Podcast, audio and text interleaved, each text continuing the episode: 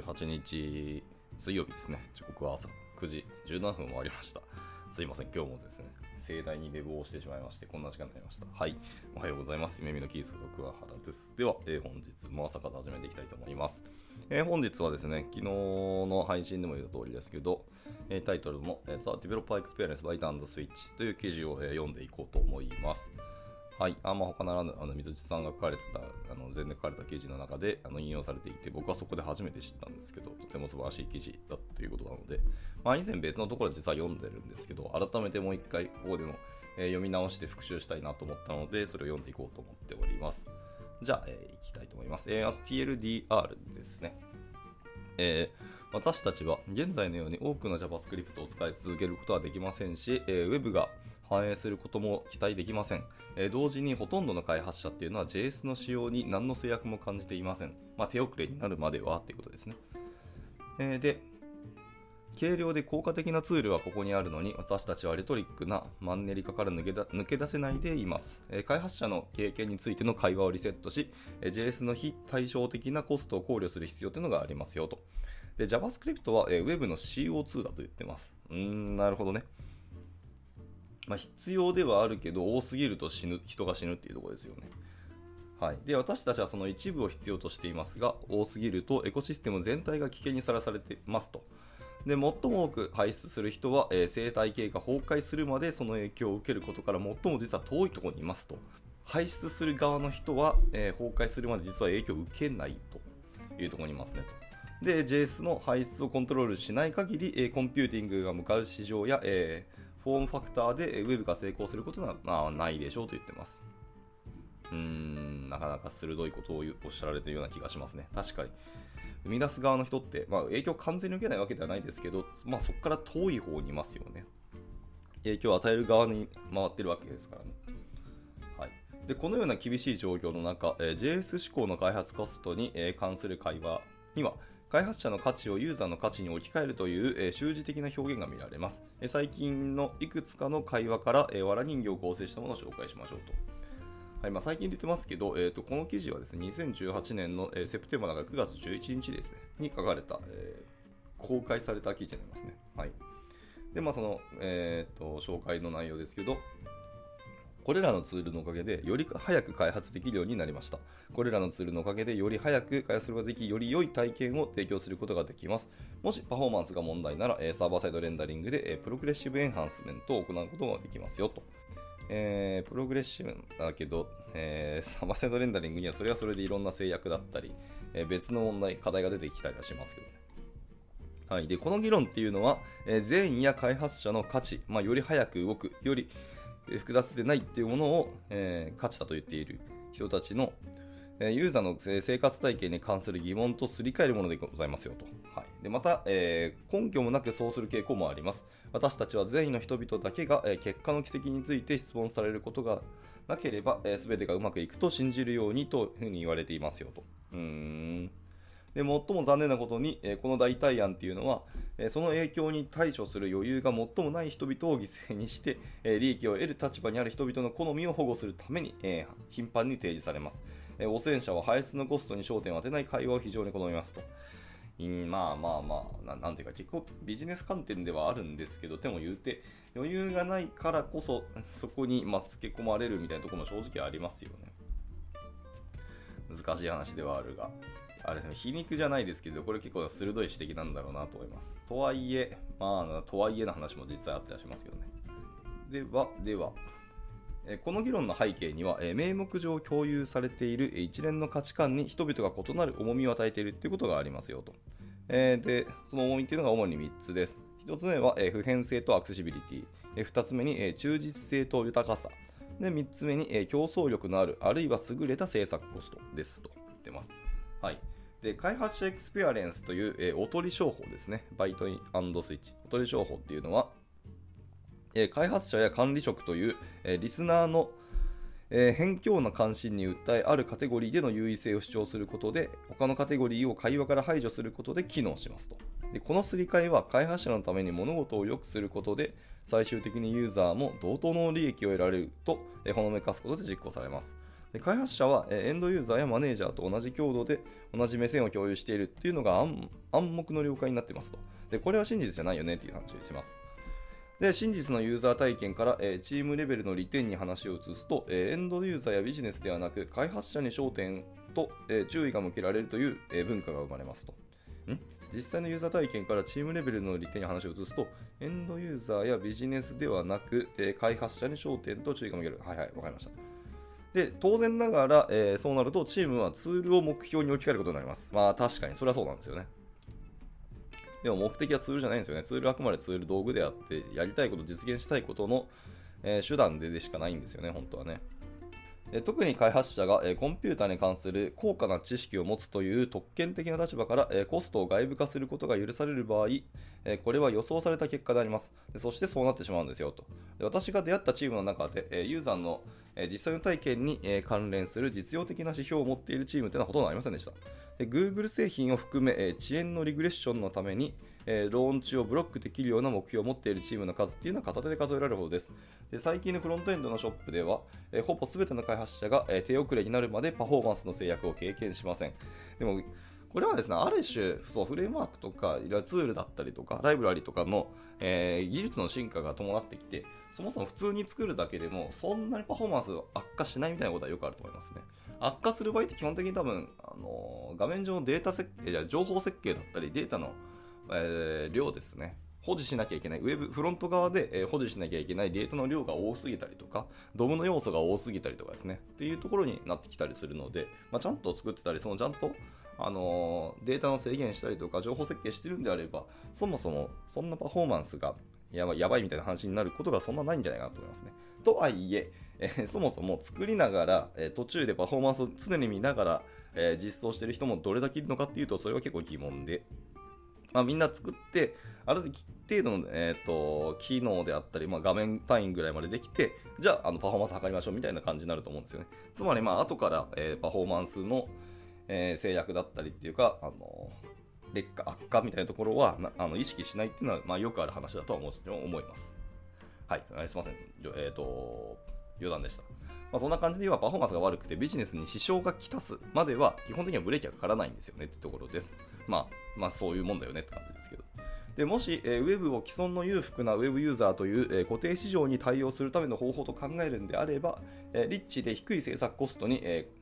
偏るっていうのは合理的ですと。一方、我々の、え主要な課題っていうのがコンピューティング全体の成長とともに、ウェブを成長させる,、えさせることであるならば、えコンテンツに合理的にアクセスする能力の優先順位というのが上がります。もしあなたがほとんどのユーザーにとって、えーほとんどのウェブ体験が使い物にならないために、えーウェブの未来が危機に瀕していると、えー考えているのであれば、え阻害されたユーザーにとって、え明白な利益と結びつかない開発者の快,、え快適さの議論っていうのはせいぜい検討次第のものでしかないでしょうと。まあそうだよね。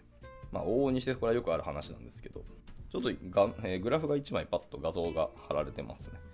えこれらの勢力間の競争っていうのはイメージマップと、えテーブルのレイアウトに関する議論と同じぐらいまあ古いものですよ。新しいもの JavaScript はつまり私たちが問題解決するために適用している量ですと言ってます。はい。で、まあ、一つ貼られているグラフはですね、えー横軸に年代が貼られてますね。2011年から2018年ちょっと過ぎまでみたいなところですけど。で、縦軸に JavaScript Bytes なので、しかも括弧キロバイトですね。ということは、縦軸に、えー JavaScript の容量で言ってますね。今言ったやつですけども。はいまあ、ちょっと途中までパフォーマンスの話をしてたから、まあ、データの容量が大きければ大きいほどパフォーマンスは下がるけど、まあ、そのパフォーマンスを気にしないまま無邪気にどんどん JavaScript を追加していった結果みたいな話をしてるような気がしてますね。では、えっと、戻りまして、お、ネブさんですね。おはようございます。ご参加いただきありがとうございます。というか、まあ、ご無沙汰してますね。はい。まあ、今日もダラダラと記事を読んでます。はい。じゃあ、えっと、続けていきますね。で、以前ですね、JavaScript がブラウザで何かを達成するために最も高価な方法であるってまあ理由を説明しましたけど、えこれはコンピューティングに関する進化した事実、まあ、全てがモバイル化し、そのほとんどが Android で、えハイエンドデバイスではないと。まあ、日本では日本えまだ iPhone が若干多かった気がしますけど、まあ、世界は Android ですよね。はいまあ、そういう事実に寄り添う、え試みと結びついたものになります。で、私が望むのは、これらのアイディアを結びつけてくれる人なら、まあ、誰でも私たちに、え私たちにはこれまで通り、えー続ける余裕がないってことを理解してくれるだとん？くれることだろうと言ってます。はあはあ。予算を組む必要もありますよと。で、キャップトレードで方式で JS を導入しなければなりません。私たちがスクリプトで壊してしまったものを直すにはそれ以外に方法はないと。ははあスクリプトで壊したものはスクリプトで直すしかないと言ってますね。まあ、それは結構ありがちな話だと思いますし、それがいいんじゃないかなと、なんとなく思いますけどね。えこのメッセージが特定の方面で根付いたという肯定的な兆候というのはありましたが、え一般的にダイナミックを変えるには至っていません。えポリマーだったり、まあ、 React、え Svelte、 Ionic、 Vue みたいな、まあ、より少ない JS をデフォルトで送信するために、え必要な構造を提供するコンパニオン、えまあ、いわゆるスターターキットみたいなものですね。または、え CLI ツールを作成するという、まあ、英雄的努力にもかかわらず、まあ、例年と同じくらい多くの、またはそれ以上の、え JS ヘビーパフォーマンス災害が、まあ、平均月に私の机を横切っていきますと。この記事2018年なんですけど、その時にすでに、えーと、スベルトとか、えー、まあ、ビューみたいな話はずっとされてたっていうのは結構いい話ですね。えー、2018年のビューってかなりバージョンまだまだ新しい方で、ん？だ古い方か。で、そんなにまだ熟成してない頃なんですけど、その時にもすでに、まあ、このこの方海外の方ですけど、あのそういう最新ツールしっかりキャッチアップしてたっていうところは、まあ、そこはなんかしっかり学んでいかなきゃいけないというか見習わなきゃいけないなと思いましたね。2018年にビューと滑ると滑ると触ってたっていうのは結構びっくりですね。はい。まあ余談ですけど。で、まあこの人はいろんな努力をしてるにもかかわらず結局その JS のヘビーパフォーマンス災害っていうのが毎月毎月自分のところに降ってくるみたいな話をしてますね。まあこれは本当よくある話ですが。でそして、えっと、フレームワークの、え、マーケティングっていうのは未だに修正されることなく、まあ、続いていきますと。で人気のあるツールのランディングページでは、え、脈略なく、え、スピードについて語られています。まあ、これもよくある話ですよね。何のためにあのスピードとかパフォーマンス改善するのっていうところですけど、実は問題じゃなかったりする時もあったりしますからね。はい、で WPT の、えー、痕跡とかを議論に持ち込む人っていうのは比較的少ない、えー、開発者エクスペリエンスを、えー、脈略なくアピールしますと。で私たちはどのようなユーザーにサービスを提供するつもりなのなのだろうか、す、えー、べ、ての人でしょうかと。それそれとも少数の裕福な人たちに、えー、提供するんでしょうかと。はい。まあ、トレースの収集と公開がかつないほどま容易になった2018年の、えー、JavaScript コミュニティで、えー、グローバルなベースラインに対するトレースだったり、えー、そのベースラインがなぜ不適切なのかの説明なしにパフォーマンスに関する議論を行うことは、まあ、明らかに可能ではありますと。でおとり商法はまだまだ有効でありそれはとんでもない問題になりますと。はい。まあなおとり商法はやりやすい、ビジネス側にやりやすいですからね。でそして JavaScript って結構ビジネス側に近いところで仕事をするから、まあ、余計に影響を受けるんじゃないかっていう、まあ、感覚はありますね。で、おそらく私がサイトオーナーの同意なしに分析結果を、えー、掲載しないという方針をとっているため、私の主張は効果的ではなかったんでしょうと。このため私はデータなしの対談者と同様に、えキッチンのカミソリによる、え批判を受ける可能性があります。でその証拠に、え今までにないほど、え簡単に収集することができ、えその集計結果っていうのは、え冷ややかな絵を描いています。しかし、集合体は具体的で引用可能な事件ではないですよと。でロードの遅い1ページのビデオっていうのは直感的に理解できますが、え抽象的なグラフは、えそうではないよということですね。はは、まあそうだよね。まあ、グラフで見たからといってそこが伝わるかというとそれはまた難しい話なんですけど、で、まあ、その多くっていうのは、えー、ビジネスに重大かつマイナスの影響を及ぼしています。で、まともなヘッジファンドの戦略っていうのは、えー、プライベートな WPT インスタンスを走らせ、えー、商業目的のサイトの、え JS の肥大化と、え TTI っていうのを追跡して、え唯一の真のフレームワークで、えー、全てを書き直したために、え逆行する企業を、え空売りすることになるでしょうと。でその証拠を目の当たりにすると、え恐怖を覚えますけど、えチームと一緒に舞台裏で仕事をしながら、え展開される惨状を、まあ、大まかに描く以上のことはまあできませんと。えー、しかしですね、一つだけ例外があります。それは公共部門ですよと言って、特に私が税金を納めている国の公共部門、まあ、現在ではアメリカと、えー、イギリスがその対象になりますけど、その、えー、もっと包括的な例外を認めるよう、え説得することも可能でしょうと。はい、まあ、戻ります。で、しかしですね、その目的は、えー、低賃金で懸命に働いている立派な人々を馬鹿にしたり、えー、恥ずかしめたりすることではないと。むしろ、えモダンなフロントエンドが、えウェブのアクセシビリティに何をもたらしているかっていうのを実証することです。でまあ、従来の、えアクセシビリティの意味ではなく、このサイトに行くことは、え想定されるユーザーにとって妥当なのかっていう意味の方の、えアクセシビリティだと言ってます。いわゆる A11 倍の方では、ね、ないですよということですね。つまり私が共有できないデータの代用品としてこの話をすることになります。で幸運なことに、えアメリカ政府調達庁っていうところがあるんですけど、まあ、そこと、え、イギリス政府のデジタルサービスの優秀な人々が、え、政府調達の暴走の、え、最悪の例の多くを一掃してくれましたと。へえ、それはいい話よ。私の目的はこの並外れた業績から何かを損ねることではありませんと。えーその代わりに私が望むのは、えー具体的な結果とその圧倒的な量を示すことで、えー何が間違っているのか、えデータを使ってそして広く引用してより具体的に話すことができるようになることです。すべての人にサービスを提供しようとするときに、まあ、うまく構築することが、え何を意味するかを語ることで企業がいかに的外れなことをしているか、え JS 中心の開発における、え共通の根本原因がなぜ有害であるかっていうのを示すことができればというふうに願っています。そしてその分析が公共部門のサービスを浄化するのに役立つのであれば、まあまあなおさらですよという話ですね。で、えーこれっていうのは、えープラン A ではないんですが、えー16年の、CDS の話にも、えみんなをあんなに怒らせたものではありません。コミュニティとして、プラットフォームとして、このような状態になっていることがまあ嫌なんですよね。このまま JS のコミュニティから疎遠になるのもまあ嫌ですと。それはそうだよね。私たちにはまツールが必要です。フレームワークももちろん必要です。えしかし、ユーザーエクスペリエンスを、え根本的に損なうことなく、より良い開発者体験を、え提供するかどうかで、え判断する必要もあります。で私たちは JS neutral、あるいは私の好みでは、まあ、 Time to、え Interactive neutral は、え negative ですね。なツールを手に入れなければならないというふうに言っています。でフレームワークやツールっていうのは小さな言語で、えー再現性のある説明でどのように低予算の体験を提供するか、えー予算コストの後にどれだけの余地があるか、どのデバイスやネットワークでそのツールが適切か明確にえー説明する必要がありますよと。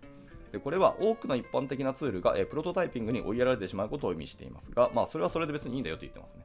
ま、プロトタイピングがちゃんとできるんであれば、それはいいと思いますけど、追いやられるっていうところが、まあ、悲しい現実ではありますね。ただ、まあ、この人は一旦それはそれでいいっていうふうに言ってるんですね。なるほどね。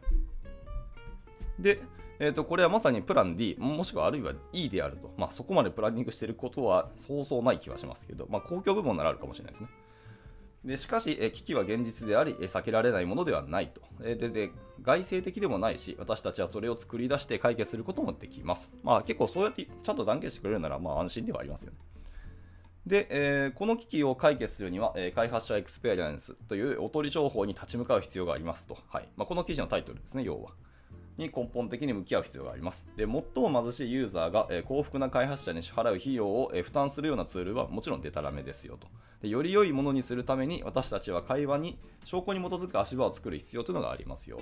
私の立場に対して、えー人々が行う議論っていうのが、まあ、データに基づいたものであれば、えー良かったんですけど、まあ、現実はなかなかそうじゃないと。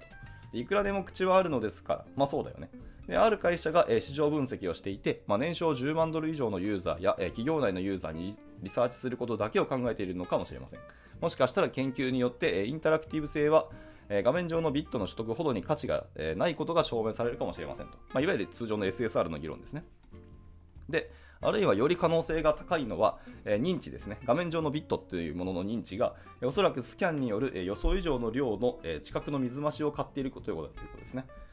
えおそらくグローバルなネットワークの状況が、え劇的に変化しているため、クライアントサイトの JS 実行時間の予算っていうのが増加してるんでしょう。で、CPU の、え中央値の向上が実現するのは早くても、まあ、2021年頃と思われますが、それよりもずっと早い時期に実現するかもしれません。え2023年現在はどこまでこれがまあ実現したかわかんないですけど、まあ、少なくとも昔よりはだいぶ早くなったと思いますし、あの向上したと思いますね。まあ、そういうのもあって、えっとまあ、開発者としては、なかなかあの開発中にパフォーマンスの話とかも意識することは結構なくなったとは思いますが、まあ、現実の皆さんのえ端末がどこまで速くなったかっていうのはまたあの議論の余地はありますね。特にこの国は、一度なんか使ったというより、一度購入したものをなかなか買い替えるってそうそうないですからね。ももっと言うと政府官公庁とかそういうことはほとんどしないので、なかなかあの課題は大きいと思いますが。まあでも、えーハードウェアレベルの方とか CPU の改善でもいろんなものが解決してくるのでね。はい。で、しかし私たちはまだそのような会話をしていません。そして私たちが、まあ、開発者エクスペリエンスというおとり商法を特定し、罵倒し、終わらせるまではそのような会話をするつもりはないんですよと。はい。というところで、えーこの記事は締められておりました。なかなかちょっと抽象的なものだったり、ビジネス観点だったりとかですね、いろんな要素を取り込んだ記事であったので、あの、資産に富んだものではあるんですけど、ちょっと僕の今のレベルだと難しいなと思っちゃいました。とはいえ、でもすごく共感するものはあるし、えーこのお話っていうのは今もやっぱまだまだ続いてるなっていうのはある。まあ、今もっていうか今後も続くんだろうなっていう話はあるので、まあやっぱり一開発者としてどういう観点で成長していくかっていうところの一つの観点にこれを、えー持ってくるのはいい話かなというふうには感じましたね。はい。というところで、えーまあ、ちょっと30分オーバーしてしまいましたけど、えー今日の朝活はこちらで以上にしたいと思います。はい。えーまあなんか、今日今年もですね、僕の、あのまだ年の目標だったり方針だったり、あのやりたいことっていうのをまだ決めてないんですけど、まあ、その辺決め次第、ちょっと今年の朝活で読む記事ってのはまたちょっとあの毛色を変えるかもしれないなって思いました。まあ、それでも興味ある方は来ていただければ幸いです。まあ、基本的にはフロントエンドの周りの、えー、勉強になることはあまり変わりないんですけど、先にざっくり言うと、まあ、今年やりたい技術っていうのが大きく2つあって、まあ、ウェブパフォーマンスの改善の話と、まあ、引きの要件周りでちょっと若干セキュリティの話と、あとは、ま、やっぱり Web3 が来ることはもう間違いないし、ねあのジェネレティブ AI ですね。はい、チャット GBT であったり、なんだっけ、あの画像生成の、えー、なんだっけ、ミッドナイトでしたっけみたいなものが発生するので、その裏の根本的に使われているツールとかの技術は何なのかっていうところをちょっと気になっているので、その辺を読もうかなと思ったりしています。まあ、どこまでいけるかわかんないですけどね。はい。まあいいや。というところで、えー、じゃあ今日は、えー、水曜日ですね。1週間中日ですけど、また今日も一日頑張っていけたらなと思います。それでは、えー、朝活終了したいと思います。お疲れ様でした。Now, 現在、エンジニアの採用にお困りではありませんか？候補者とのマッチ率を高めたい、辞退率を下げたいという課題がある場合、ポッドキャストの活用がおすすめです。音声だからこそ伝えられる深い情報で候補者の興味関心を高めることができます株式会社ピトパでは企業の採用広報に役立つポッドキャスト作りをサポートしています気になる方は